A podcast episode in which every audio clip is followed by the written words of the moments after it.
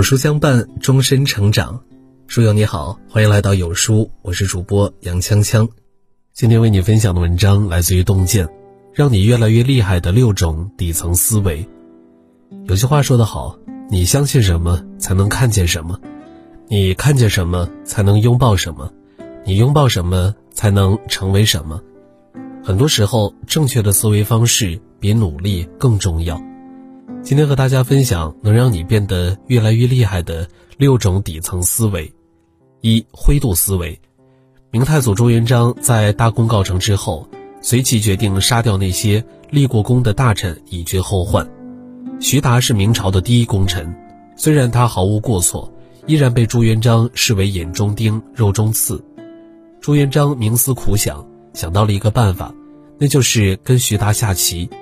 徐达赢了就是犯上。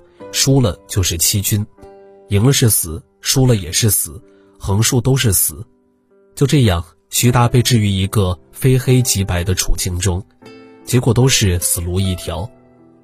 当朱元璋输了以后，凶相毕露，觉得终于找到了机会，但徐达却说：“皇上，你看我是赢了，但是你看看我的棋子是不是两个字呢？”朱元璋一看，棋盘上的确就是两个字“万岁”。言下之意就是说，我不是在跟你下棋，我是在用棋子摆出“万岁”这两个字，因此他逃过了一劫。世界充满复杂性，大部分的人和事并不是非黑即白，而是具有不同的灰度。徐达就是一个拥有灰度智慧的人，明明知道结局，但他却绝境逢生，硬生生打造了一个灰度的棋盘。一个人越成熟，越能发现。现实中的很多事儿，往往不是非黑即白，把握好度远比纠结对错要重要的多。为人处事善于把握分寸，才是人生最重要的艺术。不懂分寸的人，做的越对，或许最后反而得罪的人越多，因为总认为自己是对的，始终不肯做出让步，难免容易被人孤立。倘若一个人在非黑即白的世界里沉浸太久，就会缺乏对事实真假的鉴别，也缺乏起码的悲悯之心。石寒冰在给女儿解读莫泊桑的短篇小说《项链》时说道：“被抹黑的未必就是真的黑，被浓妆淡抹的未必就是白。我们需要重新找回自己的智慧、理性乃至悲悯之心。是非真假都可以随时转化的，对里往往有错，错里。”往往有对。二空杯思维，作家彩童分享过一个故事：一次，很多天使投资人、创业精英聚集在一起，探讨创业机遇。有人提出，我们可以做一种共享自行车，让大家自由借还，方便出行。很多人听了以后不以为然，当场反驳说：“创业成本太高，车子放在外面风吹雨打，很容易加速折旧，缩短报废周期。”这种车的用户体验肯定不好，车子会爆胎，用户还需要自己修理。根据以往的经验，他们觉得这个创意缺乏可行性，纷纷选择了放弃。可在场的一位女士却不这么认为，开始她也心存顾虑，但面对新事物，她更愿意抛弃成见，清空经验。不久，她创立了摩拜单车，采用高强度抗合金车架，让车变得足够结实。使用周期足够长，采用实心轮胎，让车不容易爆胎。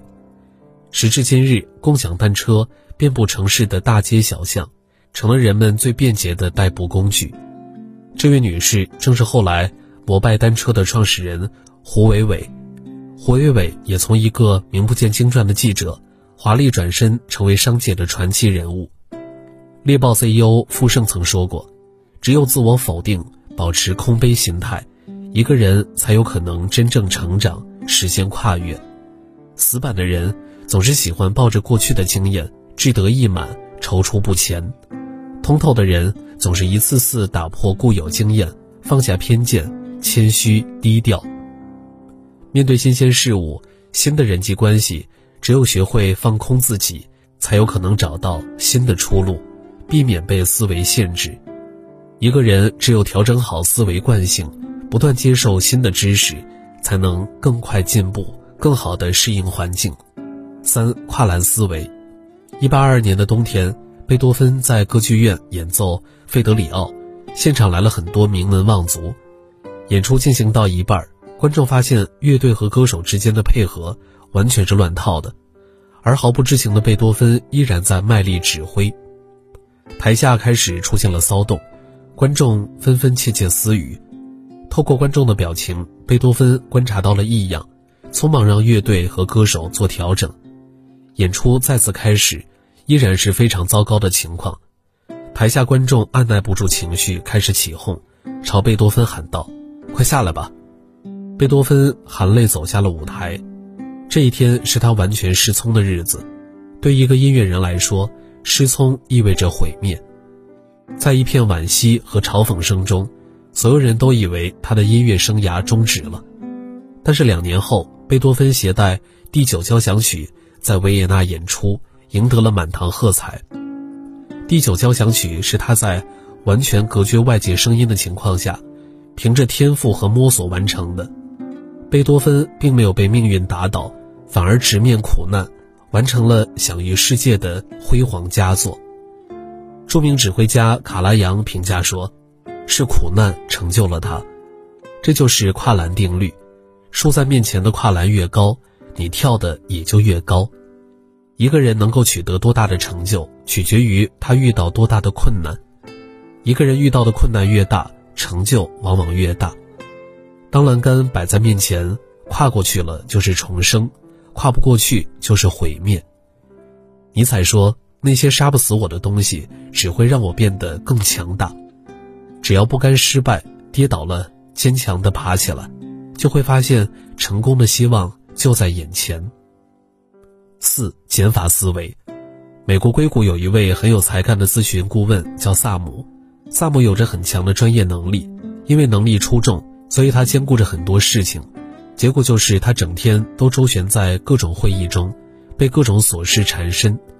为了完成每件事情，导致他经常感到疲惫不堪，体会不到工作带来的任何快感。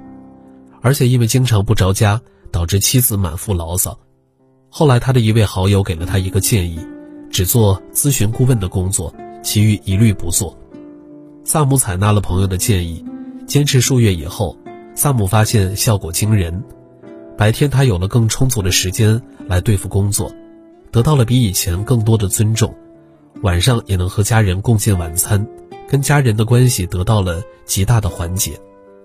那些真正聪明的人都拥有减法思维，因为想要的东西总是太多，但真正需要的东西却很少。在追逐那些虚妄东西的过程中，往往很容易忽略掉真正重要的东西。化繁从简，把更多的心力和时间花在重要的事情上，有了更强的目标感，人生也就有了方向。轻装上阵，过减法人生，是做到自律的最好的方式。五双赢思维，建筑商林正佳年轻的时候颇具商业头脑，做事干练，但摸爬滚打多年，事业依然毫无起色。一天，他漫无目的的走上街头。想买一份报纸打发时间，看着看着，他突然惊跳起来，被报纸上的一段话深深地击中了内心。后来，他用一万元作为启动资金，重回商场，从杂货铺到水泥厂，从包工头到建筑商，一路顺风顺水，合作伙伴蜂拥而至。短短几年内，他的资产突飞猛进，创造了一个商业神话。有一次，他到大学演讲。有学生提问：“你是怎么从一万元变成商业大亨的？”林正佳笑着回答：“因为我一直坚持少拿两分。”他说：“当年在街头看到一篇采访李泽楷的文章，读后颇有感触。记者问李泽楷：‘你的父亲李嘉诚究竟教会了你怎样的赚钱秘诀呢？’李泽楷说：‘父亲从没有告诉我赚钱的方法，只教了我一些做人处事的道理。父亲叮嘱过。’”你跟别人合作，假如你拿七分合理，八分也可以，那我们李家拿六分就可以了。李嘉诚有句经商忠告：有钱大家赚，利润大家分享，这样才有人愿意合作。假如拿百分之十是公正的，拿百分之十一也可以，但是如果只拿百分之九的股份，就会财源滚滚来。这个社会是一个合作的舞台，而不是决斗场。只顾眼前利益，锱铢必较，必定会使关系破裂。真正聪明的人都懂得做出让步，达到互赢的关系。从长远来看，输或赢模式的结果注定是分道扬镳。只有双赢模式，才是长期相互合作关系中唯一可行的交往模式。六展露思维。电影《喜马拉雅》讲述了这样一个故事。在喜马拉雅山上，一个与世隔绝的山村中，每年最重要的事儿是让牛背着盐长途跋涉，横越整个山峰，到另外一个部落交换粮食。这趟路每年都有老酋长带领，因为他是全村最有经验的人。老酋长的大儿子原本应该继任酋长，却突然意外身亡。村里的另外一个年轻人卡玛，聪明有活力，他想接替老酋长的位置。可是老酋长并不接纳他，两人闹得不欢而散，运盐队伍因此也分为新老两路。